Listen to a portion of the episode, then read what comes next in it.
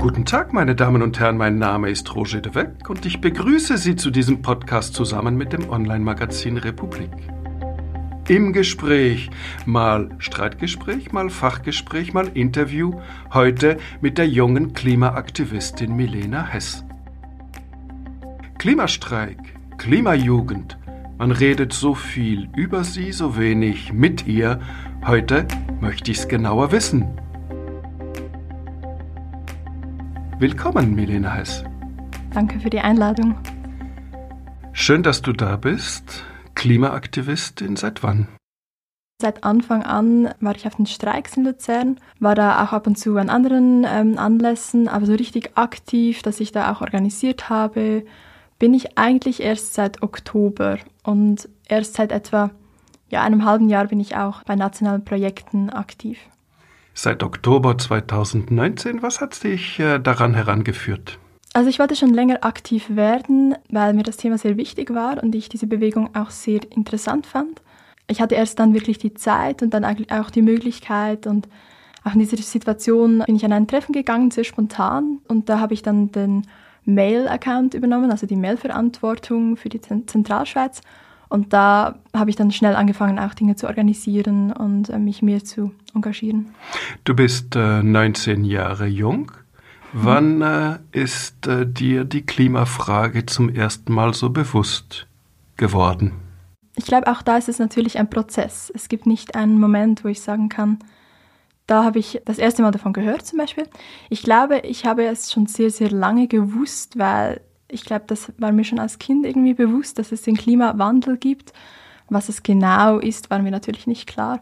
Ich erinnere mich auch, dass ich anfangs 2018, als es die Klimastreikbewegung so noch nicht gab, im Englisch einen Vortrag gemacht habe über einen Brief, den mehrere WissenschaftlerInnen unterschrieben haben, in dem sie gewarnt haben vor den Folgen der Klimakrise. Ich glaube, es war mir schon sehr bewusst, auch vor dem Klimastreik, aber ich glaube trotzdem auch, dass der Klimastreik mich dazu ja, aufgefordert hat, mich auch mehr zu informieren, mir auch mehr Informationen irgendwie gegeben hat. Und da erst habe ich wirklich begriffen, wie ernst die Lage ist. Und da kann ich tatsächlich einen Moment nennen, wo ich irgendwie, ich glaube, während der Maturazeit, ähm, das war dann schon ein bisschen später, also da gab es den Klimastreik schon mehrere Monate, irgendwie in einem Park gesessen bin und mir plötzlich überlegt habe, dass was das Ganze auch bedeutet für mich und mein Leben und meine Kinder und dass, dass, dass mir das das erste Mal wirklich auch nahegekommen ist. So. Das Gefühl, dass äh, der Klimawandel letztlich dich und deine künftigen Kinder bedroht. Ja, ich glaube, es waren da wirklich zwei Sachen, an die ich mich gut erinnere, dass ich mich plötzlich gefragt habe, ob ich wirklich Kinder haben will, so in dieser Welt, ob das eine gute Idee ist. Ich glaube, man hat ja immer unbewusst diese Vorstellung, so ja, einmal werde ich dann Großkinder haben, die mich besuchen kommen werden und und da plötzlich war mir bewusst, dass das vielleicht nicht möglich ist und dass ich das vielleicht auch nicht will, irgendwie, weil das einfach nicht passt in diese Situation. Und ich glaube, das Zweite, was mir bewusst wurde, was auch sehr wichtig war, ist irgendwie all diese Arbeit und diese Verantwortung, die ich durch diesen Schluss, den ich gezogen habe und auch durch meine Privilegien, dass ich irgendwie etwas machen kann, weil ich auch in der Schweiz lebe, in anderen Ländern ist es gar nicht wirklich möglich, sich so zu engagieren, weil ich auch die Zeit dafür habe, dass ich dadurch auch eine Verantwortung habe und dass das bedeutet, dass ich mich wirklich dieser Verantwortung stellen muss und nicht einfach ja ab und zu mal etwas machen kann, vielleicht mal etwas spende oder so, sondern dass es im Grunde genommen ja ein Vollzeitjob ist, also dass man, dass ich mich jetzt wirklich die mein ganzes Leben lang damit beschäftigen werde und auch muss irgendwie. Es ist derzeit ein Vollzeitjob? Im Moment schon, aber das ist jetzt mehr so ein bisschen Zufall. Also ich bin halt wegen der Corona-Pandemie. Ich wollte in diese Zeit, genau als es anfing, wollte ich reisen gehen. Und, Und wohin? Nach Marokko mit dem Zug. Genau. Also ich hatte mich, hatte mich eigentlich sehr gefreut, weil ich war noch nie außerhalb von Europa. Ich glaube, Marokko ist wirklich ein interessantes Land und auch französischsprachig. Ich dachte, vielleicht kann ich noch ein bisschen Französisch sprechen. Und da wollte ich dorthin gehen, aber das hat dann einfach wirklich zeitlich nicht geklappt. Also meine Job, den ich dort hatte in diesem Winterhalbjahr in einem Teehaus, hat wirklich dann aufgehört, als die Corona-Pandemie angefangen hat. Und dann in dieser Zeit, ähm, während dem Lockdown auch, habe ich schon sehr viel für den Klimastreik gemacht, wurde sehr aktiv, auch sehr viele Calls jeden Tag, habe auch Webinare gemacht. Ja, da wurde ich dann so aktiv, dass ich schlussendlich, dass es schlussendlich sehr leicht wurde, das zu einem wirklich ja, hundertprozentigen oder sogar noch mehr Job zu machen. Die persönliche Verantwortung auf der einen Seite, die du angesprochen hast, und die Verantwortung gegenüber dem Gemeinwesen auf der anderen Seite. Zur persönlichen Verantwortung, als du überlegtest, ob du überhaupt Kinder haben darfst, beziehungsweise Kinder haben willst deines ferneren Tages, war das äh, im Sinne jener Klimaaktivistinnen, die sagen, es gibt bereits viel zu viele Menschen auf der Erde, oder war das im Sinne mehr, es muss meinen Kindern gut gehen, damit ich überhaupt mich dazu entscheide, Kinder zu machen? Eindeutig das Zweite. Ich habe ein großes Problem mit Menschen, die behaupten, dass wir einfach zu viele Menschen auf dieser Welt sind. Das Argument kommt sehr oft, weil ich glaube, wir sind nicht zu viele Menschen, sondern wir sind einfach sehr, sehr schlecht organisiert. Es gäbe genug für alle. Ich glaube auch, dass es, ich habe da schon auch Artikel darüber gelesen, es ist schon irgendwie auch problematisch zu sagen, ich will keine Kinder mehr haben, auch weil es ja eigentlich sehr ungerecht ist, dass ich da keine Kinder mehr haben darf irgendwie, weil das jetzt irgendwie nicht gut ist fürs Klima. Es geht mir wirklich darum, dass ich nicht sicher war und immer noch nicht sicher bin, ob ich in dieser Welt Kinder haben will, weil ja, es macht mir schon sehr große Angst, diese Zukunft. Und ich möchte nicht meine Kinder in einer Welt haben, die im Grunde genommen schlechter ist als die Welt, die ich jetzt hatte und die sich vielleicht auch immer noch verschlimmert und verschlechtert und sehr große Probleme aufkommen werden, die auch meine Kinder und mich selbst natürlich auch, ja, auf jeden Fall betreffen werden. Auf der einen Seite spürt man nur schon in deiner Stimme so eine Art große Zuversicht, weil du kämpfst, und auf der anderen Seite die große Sorge, die du angesprochen hast, die Angst sogar. Wovor? Hm. Ich glaube, vorher war es oft so, dass ich einfach dachte, ja, dann gibt es diese Naturkatastrophen, da gibt es vielleicht nicht mehr so viel Wasser in der Schweiz. Das gibt es ja auch jetzt schon, so ähm, Hitzewellen, sehr starke Trockenheit, Waldbrände auch in der Schweiz. So. Dann habe ich dann aber plötzlich begriffen, dass diese Waldbrände, was bedeutet das denn für Menschen? Was bedeutet das, wenn wenn der Meeresspiegel steigt. Das bedeutet nicht einfach nur, dass dann vielleicht Natur zerstört ist, sondern das bedeutet im Grunde genommen, dass Lebensgrundlagen kaputt gehen und dass Menschen zum Beispiel fliehen müssen. Sehr viele Menschen. Und in diesem Moment, wenn Ressourcen knapp werden, wenn Menschen fliehen müssen, ihre Heimat verlieren, was man psychologisch gesehen auch nicht unterschätzen darf, in diesem Moment, das hat eine große Wirkung auf die Gesellschaft. Als Welt, als Schweiz und das gibt ganz klar auch sehr viele politische Konflikte, auch Krieg, allgemein soziale Ungleichheit. In dieser Welt, ja, das, das möchte ich eigentlich nicht erleben. So. Das gibt es schon. Auf der Insel Samoa beispielsweise ist ein beträchtlicher Teil der Bevölkerung bereits ausgewandert im Wissen, dass es mittelfristig diese Insel vielleicht gar nicht mehr geben wird. Genau, also ich glaube, man sieht es jetzt schon. Oder dann auch wieder ein anderes Beispiel. Ich meine, wir, wir sehen jetzt schon, wie Europa reagiert, wenn ganz viele Flüchtlinge kommen. Und im Moment ist es ja nicht so, dass es hier irgendwie ja, zu wenig Wohlstand geben würde. Und was heißt das denn genau, wenn so viele Menschen kommen? Ähm, nicht einfach nur in einer, ich weiß nicht, humanitären Sinn, sondern auch wirklich so psychologisch, politisch. Was gibt es für Strömungen, Dynamik ähm, in unserer Gesellschaft? Und wenn man das dann heute sieht, das in die Zukunft spiegelt und denkt, wie das extremer und extremer wird und sich auch nicht unbedingt verbessern wird, das macht wirklich große, große Angst. In der Schweiz gab es den ersten Klimastreik am 14. Dezember 2018. Da waren 300 Menschen. Und dann den ganz großen am 18. Januar 2019, da kamen 40.000. Und den noch größeren am 28. September 2019 über 60.000, vielleicht sogar 100.000, je nach Zählung, inklusive eines Nobelpreisträgers, der Jacques Dubochet, der dabei war. Hat dir das Kraft gegeben oder findest du, da ist zwar viel Aufsehen, aber wenig Wirkung? Ja, ich glaube, das hat auf jeden Fall Kraft gegeben. Ich glaube, das ist ja eigentlich auch schon ein Grund, weshalb wahrscheinlich Klimastreik oder die Klimabewegung sehr groß auch geworden ist, weil, glaube ich, viele Menschen das sich irgendwie nicht mehr so alleine gefühlt haben, irgendwie auch die Hoffnung hatten, jetzt verändert sich etwas, es bewegt sich etwas. Ich finde das Wort Bewegung wirklich sehr passend. Aber jetzt im Nachhinein, das stimmt schon, ähm, denkt man oft zurück und denkt irgendwie, naja, da war diese Euphorie und was ist eigentlich wirklich passiert? Wie die Menschen über die Klimakrise sprechen, was sie davon wissen, das hat sich auf jeden Fall verändert bis zu gewissen Teilen, aber dass sich wirklich klimapolitisch etwas verändert hat, das sehe ich jetzt nicht wirklich. Ähm, und das bedrückt auch und ja, macht vielen Menschen auch Sorgen. Es ist irgendwie eine sehr verzwickte Lage. Ähm, wie geht es jetzt weiter so? Alle umgarnen euch, ja, ihr habt recht. Und die wenigsten treffen daraufhin richtig griffige Maßnahmen. Oder, und das stört mich dann fast noch mehr, sie behaupten so etwas wie, ja, die Kinder retten uns, ähm, das ist jetzt die Generation, die das Ganze irgendwie wieder gerade biegen muss, was unglaublich ungerecht ist und einfach so fest die Verantwortung abschiebt, auch einfach nicht stimmt. Ähm, genau, also das sind so diese Taktiken, die man dann anwendet.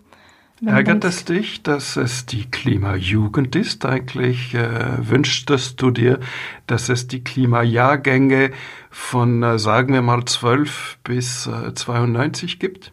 Ja, absolut. Ich meine, es ist nicht ein Problem, das einfach nur zur Jugend gehört. Es ist sehr problematisch, wenn man einfach Klimajugend sagt und sagt, ja, das wird jetzt die Jugend lösen.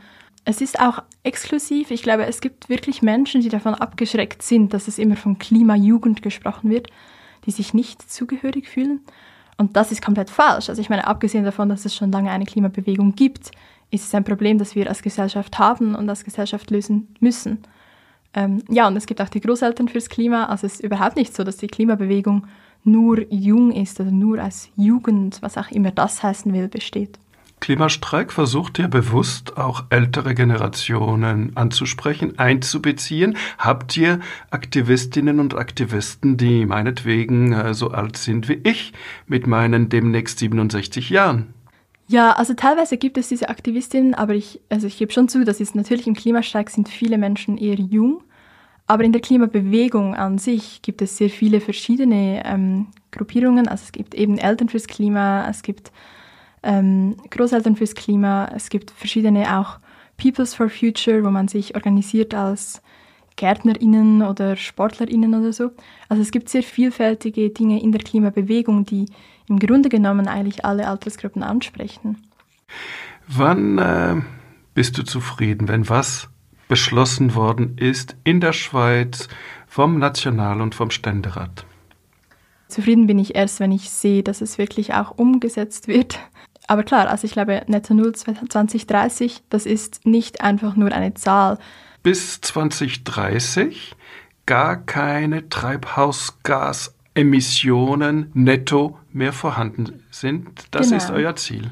Genau, und netto heißt ja, dass man im Grunde genommen einfach nur so viel ausstößt, wie man auch wieder aufnehmen kann. So, also dass es ein Kreislauf ist. Und dieses Ziel kommt nicht einfach von irgendwo her. Wir haben auch gemerkt, dass, glaube ich, viele, vor allem PolitikerInnen, das Gefühl haben, das ist jetzt einfach so eine Behauptung, die man eigentlich nur macht, um so ein Gegenpol zu sein, um ein bisschen so radikal zu sein. Aber das ist nicht, es ist nicht eine extreme Behauptung, sondern es ist einfach die Behauptung, die notwendig ist. Es ist von der Wissenschaft her so, dass man sagt, und diese Zahl ist auch nicht ganz klar, dass bis 2050 die CO2-Emissionen, einfach allgemein auch die Treibhausgasemissionen zurückgehen müssen weltweit.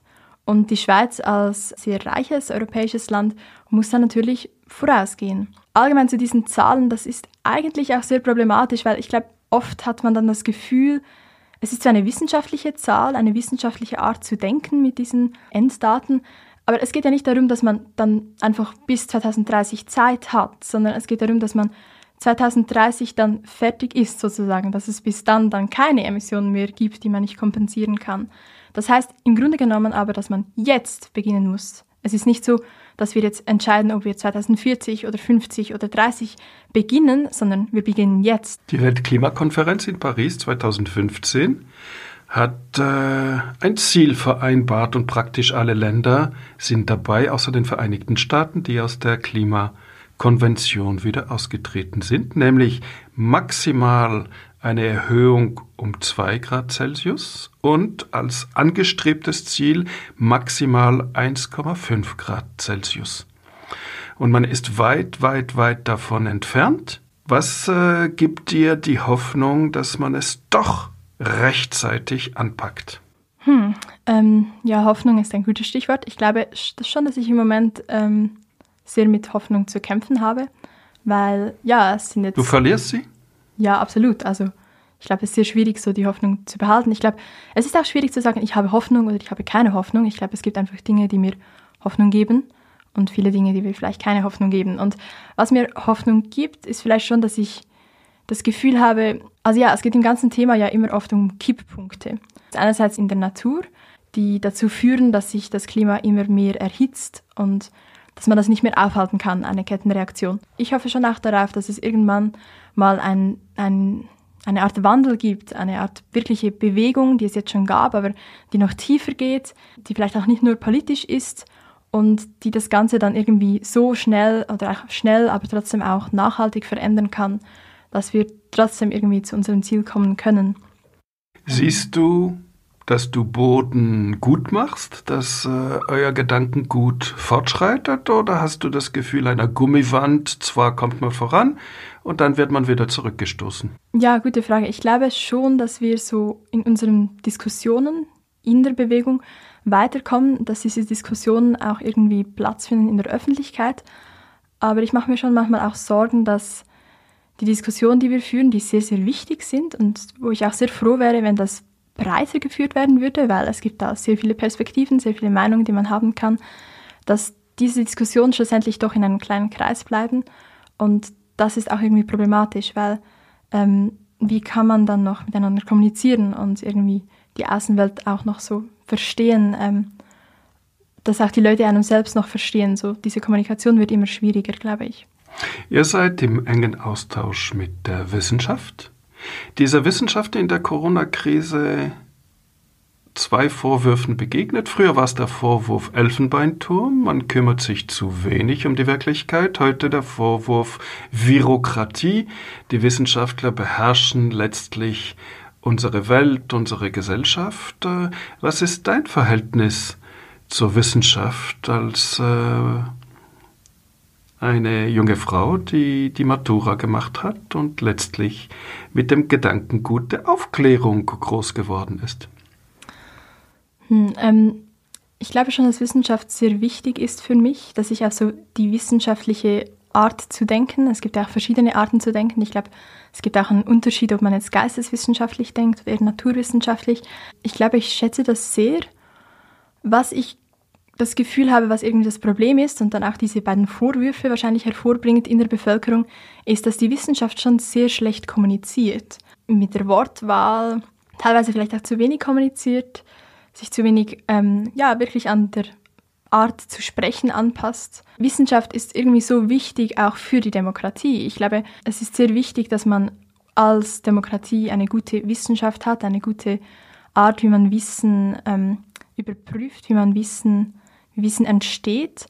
Und dass da dann nur so Einzelfälle gibt, die das gut kommunizieren können, ist eigentlich fatal, weil es braucht eine gute Wissenschaftskommunikation. Es ist vielleicht aber auch eine menschliche Prägung. Die Forscher, die sich vergraben in ein Forschungsgebiet, sind nicht unbedingt diejenigen, die es gleich auch vermitteln können. Vielleicht. Aber ja, klar, also man kann sagen, vielleicht ist es dann eine Aufgabe von Journalistinnen. Gleichzeitig glaube ich aber schon, dass es vielleicht auch wichtig ist, dass WissenschaftlerInnen selbst das kommunizieren, weil sie vielleicht so auch andere Denkweisen annehmen können, andere Perspektiven sehen und vielleicht dann auch eher verstehen, weshalb Menschen wie reagieren, was ja aus rein wissenschaftlicher Perspektive irgendwie interessant ist, ähm, sein kann. Ähm, vielleicht auch gewisse Schlüsse auf die eigene Wissenschaft, äh, Forschung geben kann. Also ja, das kommt jetzt vielleicht auch aufs Thema drauf an, auf das Feld drauf an. Du hast die Demokratie angesprochen und wie sehr die Kommunikation in der Demokratie, um überhaupt die Debatte zu befördern, wichtig ist. Das heißt, du setzt nach wie vor großes Vertrauen in die liberale Demokratie, dass sie am Schluss doch noch die richtigen Entscheidungen trifft? Ja, also ich setze großes Vertrauen, glaube ich, schon in die Demokratie, obwohl ich mich da vielleicht noch nicht genug damit befasst habe. Aber ich setze nicht unbedingt deswegen Vertrauen in die institutionelle jetzige Politik oder so, sondern ähm, ich glaube, dass so wie es jetzt funktioniert, diese Demokratie, wenn man das so nennen kann, ähm, schon sehr viele Fehler hat.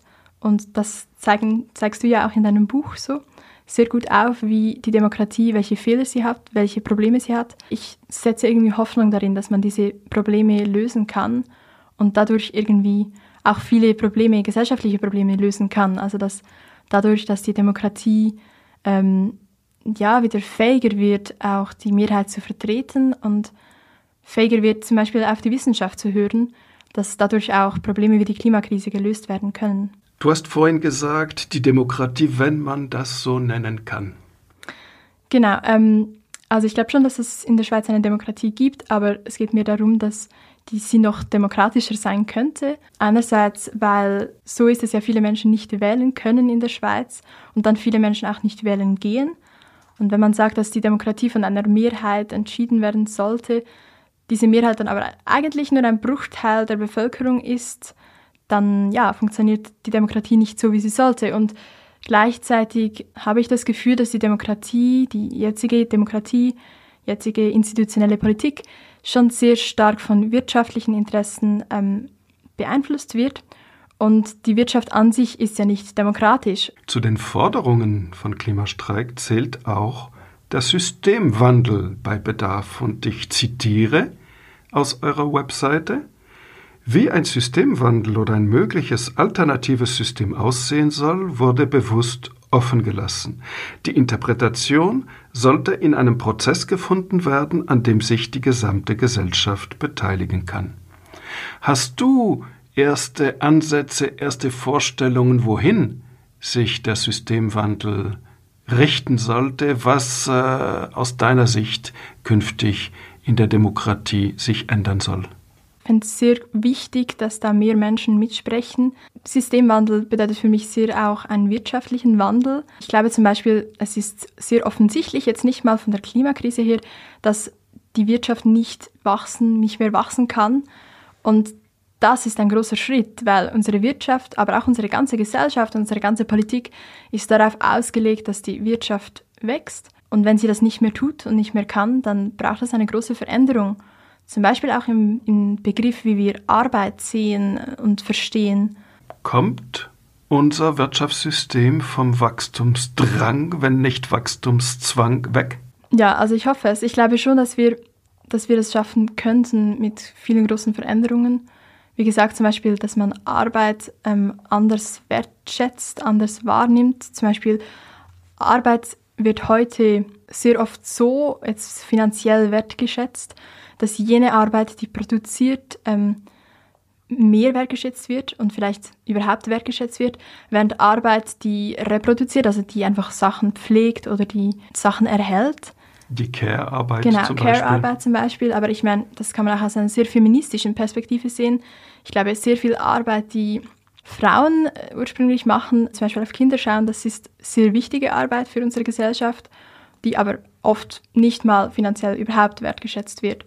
Und ich glaube, da braucht es wirklich ein großes Umdenken. Viele Menschen ist es überhaupt gar nicht bewusst, was eigentlich Arbeit ist und was wichtige Arbeit ist und genauso was sinnlose Arbeit eigentlich ist. Wenn ich hier präziser nachfrage, Systemwandel bedeutet für dich nicht unbedingt, dass man alle Strukturen ändert, sondern dass man zunächst einmal die Mentalitäten ändert? Mm, beides. Und ich glaube, das ist genau gemeint mit dem Offenlassen. Ich glaube, es braucht für den Wandel der Strukturen einen Wandel der Mentalitäten. Nur so kann ein Systemwandel auch nachhaltig funktionieren. Nur so ist ein Systemwandel auch schnell genug. Und ja, ich glaube, es ist sehr wichtig, dass man da beides zusammen denkt. Es gab 900 Jahre lang den Feudalismus, ein höchst ungerechtes System und äh, er hielt sich nur deswegen so lange, weil es keine Alternative gab, keine Systemalternative. Niemand war auf die Idee gekommen, dass es auch eine demokratische Politik geben könnte. Und erst im Lauf der Jahrhunderte entwickelten sich erste Ansätze zur Demokratie. Ist es nicht ähnlich heute? Der Kapitalismus äh, hat äh, extrem ungerechte Seiten und trotzdem hat bis jetzt niemand eine breit anwendbare Alternative zum Kapitalismus wirklich gefunden.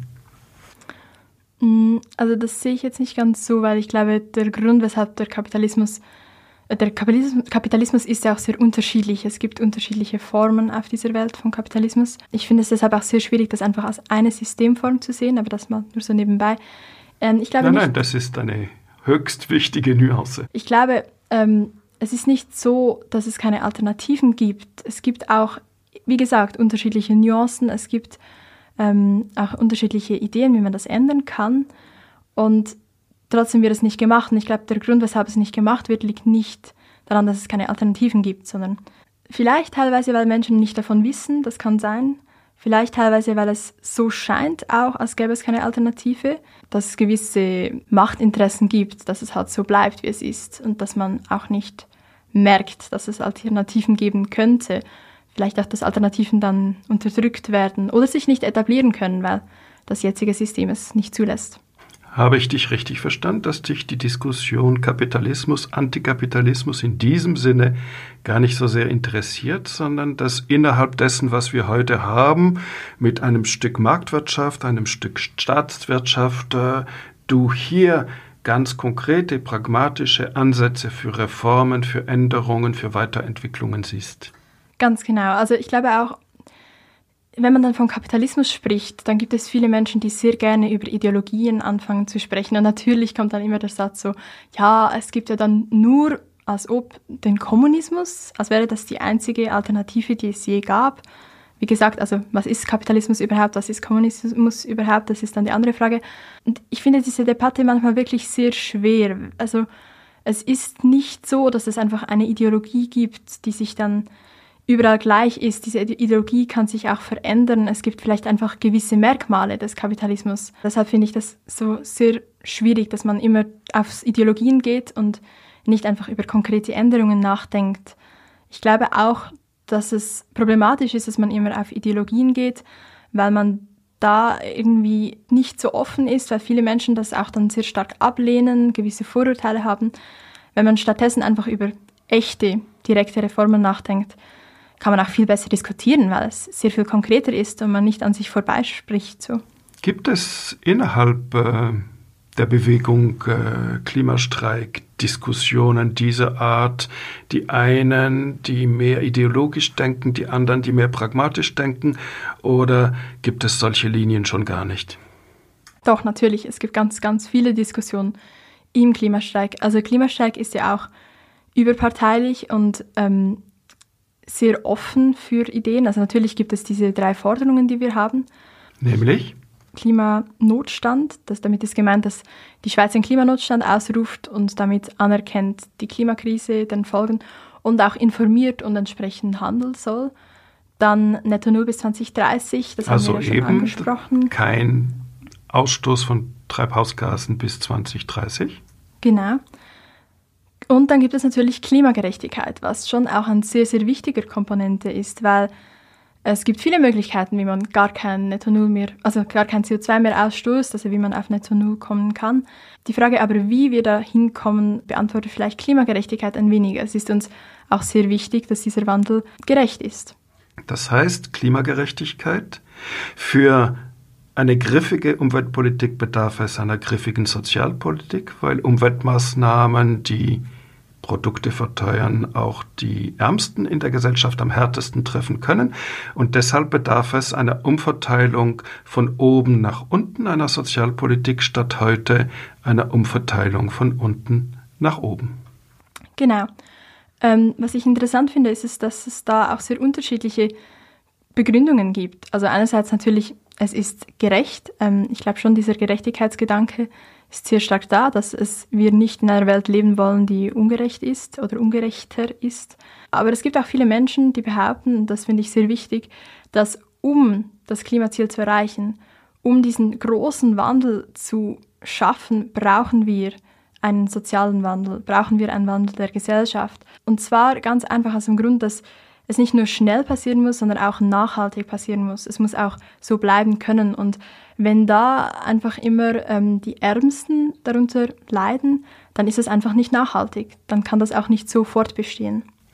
Ist die Gesellschaft in der Schweiz äh, besser gewappnet als in Ländern, wo die Ärmsten der Ärmsten noch so viel ärmer sind als bei uns?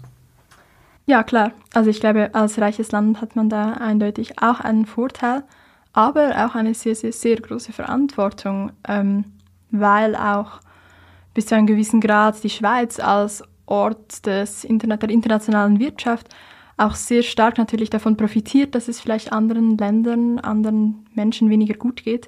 Ähm, und genau auch daraus ähm, hat die Schweiz eine sehr, sehr große Verantwortung. Dieses Argument von, die Schweiz ist zu klein oder was soll das überhaupt? Das, ähm, ja, muss ich, dem muss ich wirklich stark widersprechen. Die SVP argumentiert ja, die Emissionen der Schweiz machen einen Bruchteil der weltweiten Emissionen aus. Deshalb äh, kann man das vernachlässigen. Deine Antwort? Naja, also die SVP behauptet ja auch, dass man alles mit Eigeninitiative, Eigenverantwortung lösen soll, was ja dann extrem paradox ist, wenn dann alle Menschen einzeln ähm, das Problem lösen sollen, aber die Schweiz als kleiner Staat kann das irgendwie nicht so. Hm? Komisch. Gleichzeitig hat die Schweiz als reiches Land mit vielen Beziehungen dann auch Einfluss und könnte auch etwas mit internationalen ähm, Abkommen ändern. Ähm, wieder hat die Schweiz auch viel WissenschaftlerInnen, ähm, auch Technik. Also die Schweiz hat viele, viele Möglichkeiten und diese nicht mit anderen Ländern, ähm, nicht anderen Ländern zu helfen damit, das wäre sehr verantwortungslos. Darf ich auf den Klimanotstand, den aus der Sicht von Klimastreik äh, der Bundesrat ausrufen sollte, beziehungsweise das Parlament in Bundesbern, was wäre konkret der Klimanotstand? Wäre das wie zu Beginn der Corona-Pandemie ein Notstand, wo plötzlich der Bundesrat viel mehr Macht hat als in normalen Zeiten? Es geht mir darum, dass man das Thema sehr ernst nimmt einerseits, dass man informiert, weil ich glaube schon, dass zum Beispiel jetzt während der Corona-Pandemie diese Kommunikation außergewöhnlich war. Klar, es gab dann doch auch Missverständnisse, Verschwörungstheorien, aber schlussendlich war die Kommunikation schon sehr, sehr klar und ich glaube... Jedenfalls am Anfang. Jedenfalls am Anfang. Ähm, und ich glaube, so etwas, wieso kann es so etwas nicht auch für die Klimakrise geben? Ja, aber dann nicht nur das, sondern ich glaube, es ist auch sehr wichtig, dass man als Staat wirklich bei jedem einzelnen Entschluss sich der Klimakrise bewusst ist. Das ist nicht einfach so etwas, das vielleicht das Umweltdepartement betrifft, sondern das betrifft alles, einfach alles. Genauso wie vielleicht jetzt auch die Corona-Krise einfach alles betrifft. Und dieses, diese Art von Bewusstsein, das sich vielleicht auch in gewissen, ja, ich weiß nicht, Formen hätte zeigen können, wie dass man wirklich ein klar vorgeschrieben hat, dass man bei jedem Gesetz das auch noch in Betracht zieht ähm, so etwas gehört für mich auch in dieses starke Bewusstsein, dass ein Klimanotstand ähm, ja, auslösen sollte. Also es wäre mehr ein symbolischer Notstand, ein mentaler Notstand als ein rein rechtlicher Notstand. Klar, ein mentaler Notstand, aber schon nicht im Sinne von, dass man dann sich einfach bewusst ist, aber nichts macht, sondern schon, dass man auch etwas so auch handelt und so auch Politik betreibt. Du hast eine Parallele gezogen zur Corona-Krise. Manche sagen, die Klimakrise ist eine Corona-Krise in Zeitlupe. Äh, mit der zweiten großen Differenz, nämlich, dass es äh, gegen die Klimakrise keinen Impfstoff gibt. Was schon interessant ist, dass die Corona-Krise sehr stark gezeigt hat, was exponentielles Wachstum ist. So, also wir haben das jetzt irgendwie erlebt. Ich glaube, von einem Tag auf den anderen war das plötzlich eine ganz andere Situation. Und ja, in diesem Sinne ist auch die Klimakrise von exponentiellem Wachstum getrieben. Trotzdem, eben, es gibt diese Unterschiede einerseits mit dem Impfstoff, aber schon auch, dass die Klimakrise sich auch immer selbst verstärkt. Das ist wie wenn die Corona-Pandemie nicht einfach wie eine Welle dann vielleicht irgendwann wieder zurückgeht, sondern wenn sie auch immer stärker werden würde und vielleicht Mutationen hätte und immer stärker und stärker und stärker und immer größere Wellen gäbe, die sich dann wirklich einfach nicht mehr aufhalten lassen. So das wäre vielleicht die Parallele, wie dann die Klimakrise wäre. Hat äh, die Corona-Krise das Bewusstsein für die Umweltproblematik geschärft oder verdrängt? Ich glaube, im Grunde genommen, zum Beispiel von den Medien her, hat es das Thema des Klimas eindeutig verdrängt. Was ich aber, vielleicht ist es auch mir meine Hoffnung, da kann ich mir nicht sicher sein. Ich hoffe und ich glaube schon auch, dass sich vielleicht Menschen mehr bewusst sind, wie viele Krisen wir eigentlich im Moment auf dieser Welt haben. Es gibt ja nicht nur die Klimakrise, es gibt auch eine soziale Krise, ganz eindeutig. Auch, ja, wie diese Krisen dann auch zusammenhängen, wie diese Krisen miteinander verbunden sind, ähm, wechselseitige Wirkungen haben, dass man allgemein dieses Bewusstsein von, ähm, wir haben als Gesellschaft, leben wir in einer Krisenwelt, wenn man das so sagen kann. Ähm, ich glaube, das hat sich vielleicht ein bisschen gestärkt. Oder jedenfalls hoffe ich, dass es, ja, dass es das getan hat.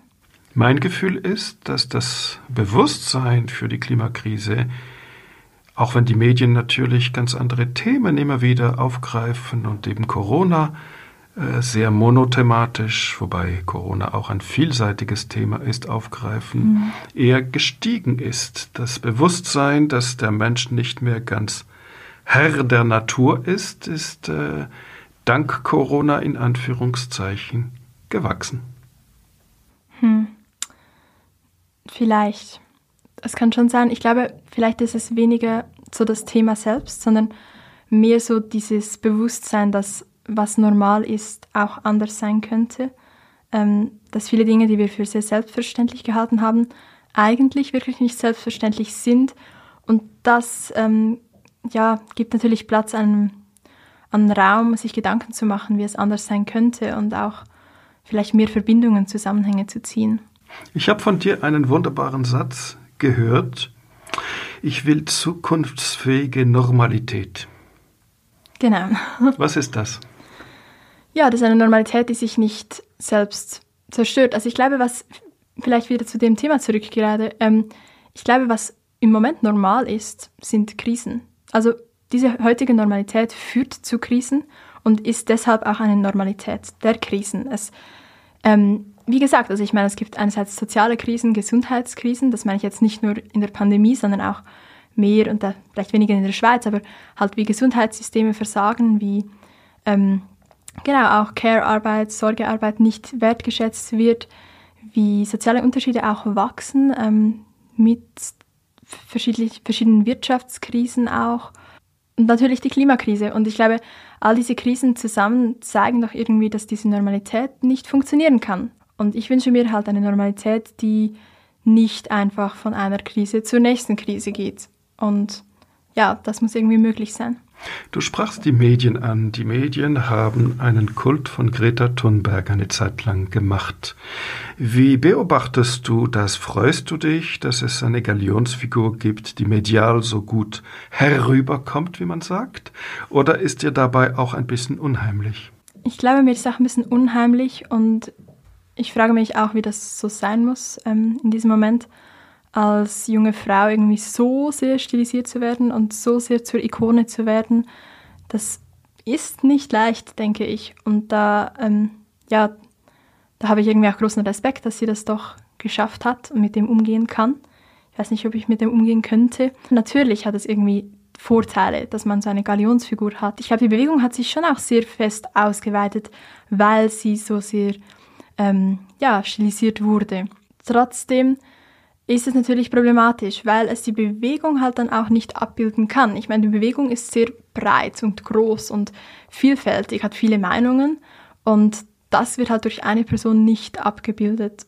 Und das finde ich schon irgendwie auch schade und ist auch ein Grund, weshalb wir jetzt in der Schweiz nicht diese Figur haben wollten, obwohl auch hier die Medien am Anfang versucht haben, gewisse Personen ähm, ja so immer wieder anzufragen wegen Medienanfragen, ähm, einfach sehr stark sich auf gewisse Personen fokussiert haben.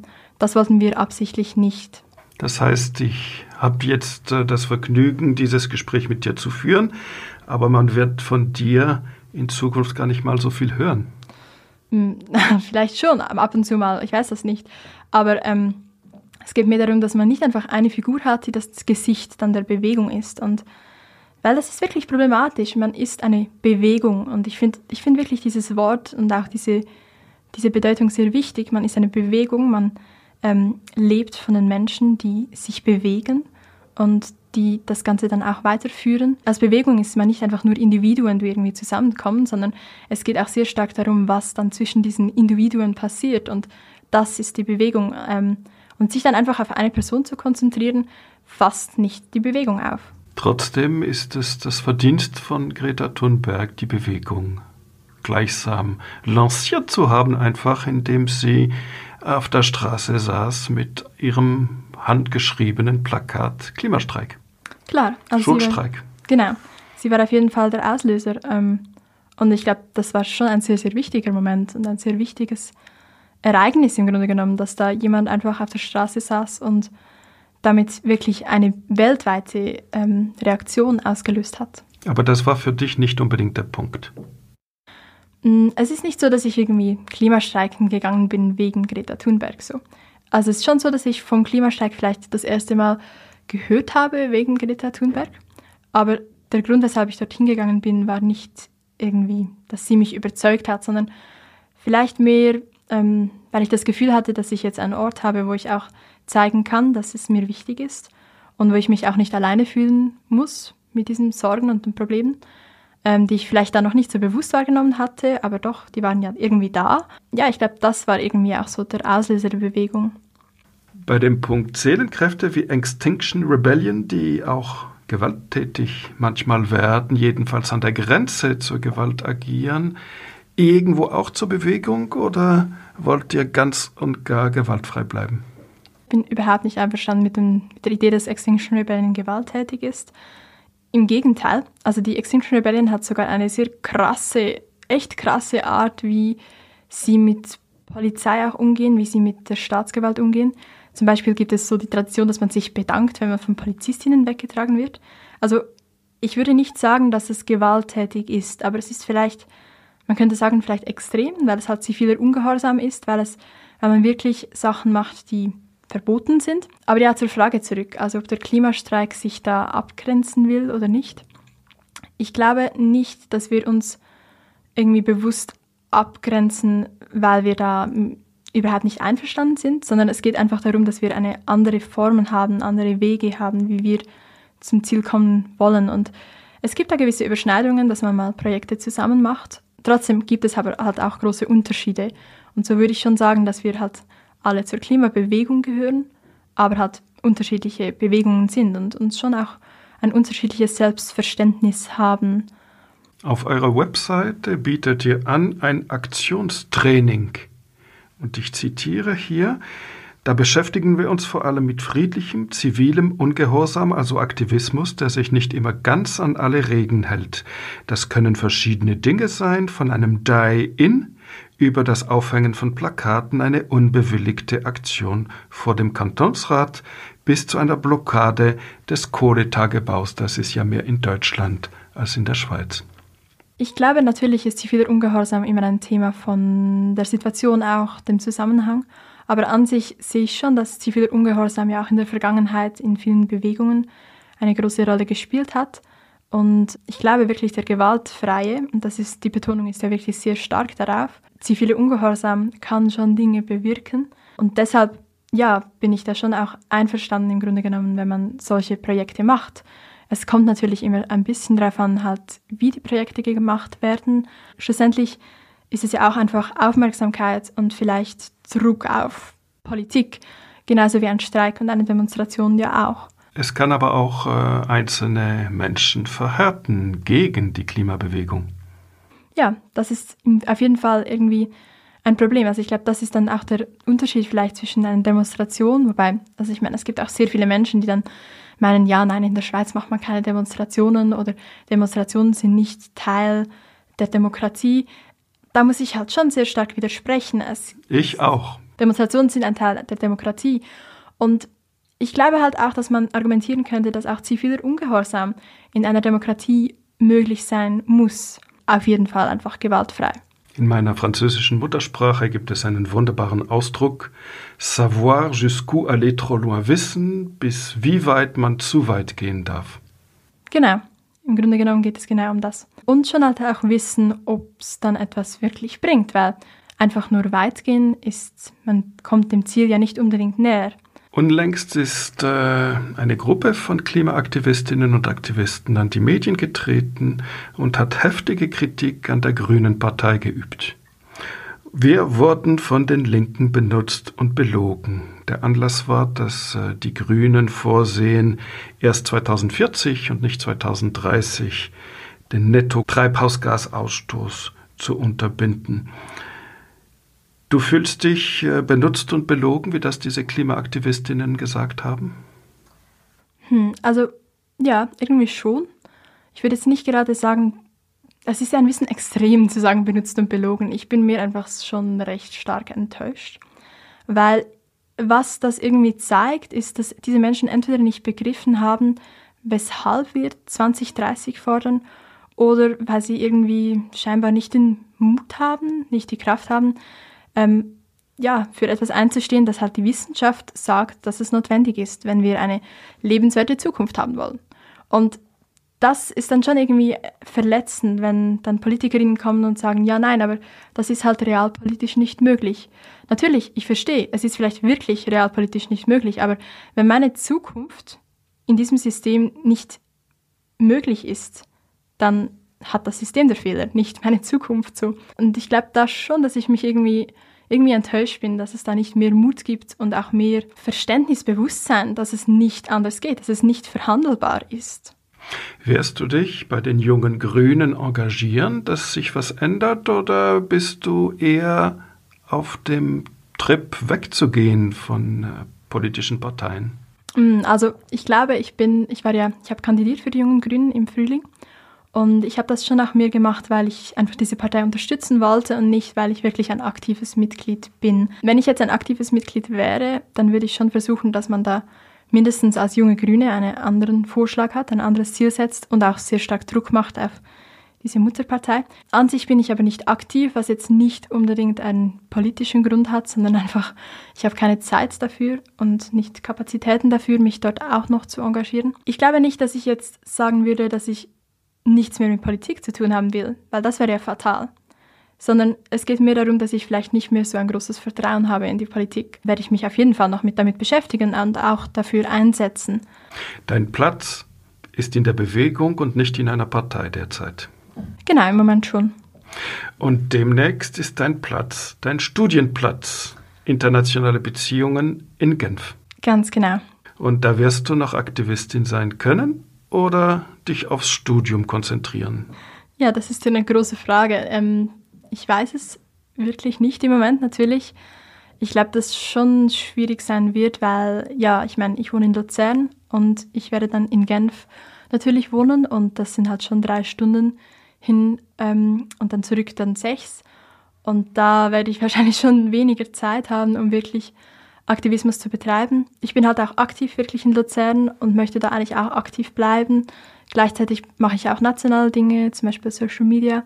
Und ob das dann alles wirklich unter einen Hut passt, das weiß ich im Moment nicht. Und ähm, ja, ich hoffe es sehr, sehr, weil ich glaube nicht, dass ich damit einfach aufhören kann. Wenn du sagst, du machst nationale Dinge, wie seid ihr organisiert oder eben bewusst nicht organisiert? Wie kommt es, dass du diese Aufgabe übernimmst? Einfach aus Eigeninitiative oder habt ihr Sitzungen, habt ihr Konferenzen, habt ihr Strategie? Zusammenkünfte? Wie, ich möchte es nur ein bisschen spüren. Ja, also es gibt viele verschiedene Regionalgruppen. Zum Beispiel Zentralschweiz, das ist eigentlich eine, die dann auch auf, unterteilt ist. Zum Beispiel in Uri gibt es auch eine kleine Gruppe, in Nidwalden. Dann gibt es natürlich einfach in jeder größeren Stadt eine Klimaregionalgruppe. Und die machen dann selbst einfach Projekte, Aktionen. Die organisieren dann auch Streiks. Wenn wir einen nationalen Streik haben, organisiert dann in jeder Region, also sie müssen nicht natürlich, aber wenn sie wollen, kann man dann auch Streiks organisieren oder Demonstrationen. Das ist mal die Basis im Grunde genommen. Und dann gibt es immer wieder nationale Treffen. Also wir haben jetzt im September ähm, das siebte nationale Treffen, wo ja zum siebten Mal Menschen aus der ganzen Schweiz zusammenkommen und das war bis jetzt der Ort, wo wir Entscheidungen trafen. Jetzt in der Corona-Zeit trafen wir teilweise auch Entscheidungen per Call. Das war dann einfach ein nationaler Call, wo dann alle die Information dazu bekamen, also wirklich alle und dann schlussendlich alle Menschen dazukommen konnten und genau, dass man dann so darin entschied. Und dann gibt es halt nationale Projekte, zum Beispiel Dinge, die immer sind, wie halt Social Media, Medien, wo man immer konstant halt zusammenarbeitet mit Menschen aus der ganzen Schweiz. Und dann gibt es natürlich auch schon nationale Projekte, zum Beispiel ähm, den Strike for Future, den wir eigentlich im, am 15. Mai machen wollten das ist aber in die Corona-Zeit jetzt gefallen ist und den wir nachholen werden. Ähm, das ist ein Projekt, wo wir mit ganz vielen verschiedenen anderen Organisationen zusammenarbeiten, wo wir auch verschiedene Klimagruppen, Lokalgruppen in Quartieren gründen wollen und so versuchen wirklich auch weiter in die Gesellschaft zu kommen, mehr Menschen ähm, zu erreichen, auch vielfältiger zu werden als Bewegung. Und das ist dann auch ein Projekt, das halt national koordiniert wird, wo man einerseits sich national abstimmt, aber vielleicht auch auf nationaler Ebene Organisationen anfragt, zum Beispiel WWF oder so, und so Kontakte pflegt. Der nächste Klimastreik, wann? Der nächste Klimastreik, der ist am 4. September, ist wieder ein dezentraler Klimastreik, das ist also ein Freitag. Und dann gibt es noch eine Aktionswoche im September vom 20. bis 25. in Bern. Eine letzte Frage. Du hast eine Maturaarbeit gemacht über ein Buch, das 1910 erschien und sich die Welt in 100 Jahren, also im Jahre 2010, vorstellte. Diese Bewegung mit der Zukunft, Friday for Future, ist das etwas, was immer in dir war? Wie bist du auf dieses Buch gekommen? Was hast du für Schlüsse gezogen? Hm, also auf das Buch bin ich gekommen durch irgendeinen Artikel im NZZ Folio, glaube ich. Dann habe ich das Buch mal ausgeliehen und gelesen und fand es sehr interessant. Es heißt? Die Welt in 100 Jahren. Ich glaube nicht unbedingt, dass es mich zur Klimabewegung gebracht hat.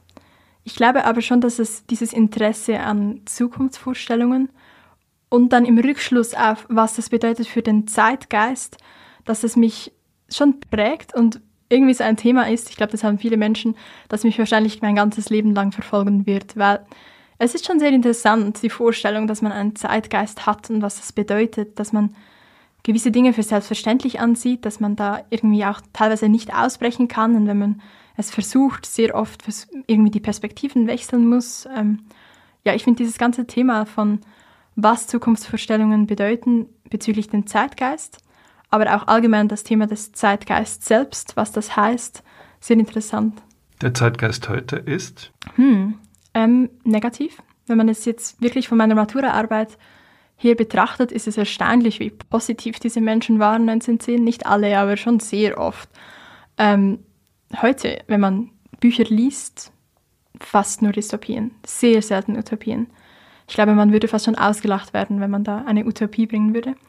Was natürlich auch ein Problem ist, weil was heißt das über unsere Gesellschaft, dass wir so negativ denken, dass wir uns so nicht vorstellen können, dass es eine bessere Welt gibt. Ja, also in dem Sinn schon eine gewisse negative Grundhaltung, habe ich das Gefühl, ist irgendwie schon da. Ja, und sonst, ja, ich lebe in diesem Zeitgeist, wahrscheinlich schwierig zu sagen. Vielleicht etwas, ich glaube schon, dass wir im Moment sehr stark auch individuell denken. Und ich hoffe sehr, dass wir in Zukunft lernen, ähm, mehr als Gemeinschaft, als Gesellschaft zu denken. Denn wir sind nicht einfach nur Individuen, die dann, es gibt nicht einfach 100 Menschen, sondern es gibt auch ganz viele Dinge, die zwischen diesen Menschen passieren. Und diese Dinge sind fast wichtiger, als dann einfach die Individuen zusammengezählt. Ihr vom Klimastreik seid in meiner Wahrnehmung nicht Weltverbesserer, sondern Welterhalter. Ihr wollt ja nicht unbedingt das Gute verfolgen, sondern das Schlechte abwenden. Milena Hess, danke für dieses Gespräch. Gerne.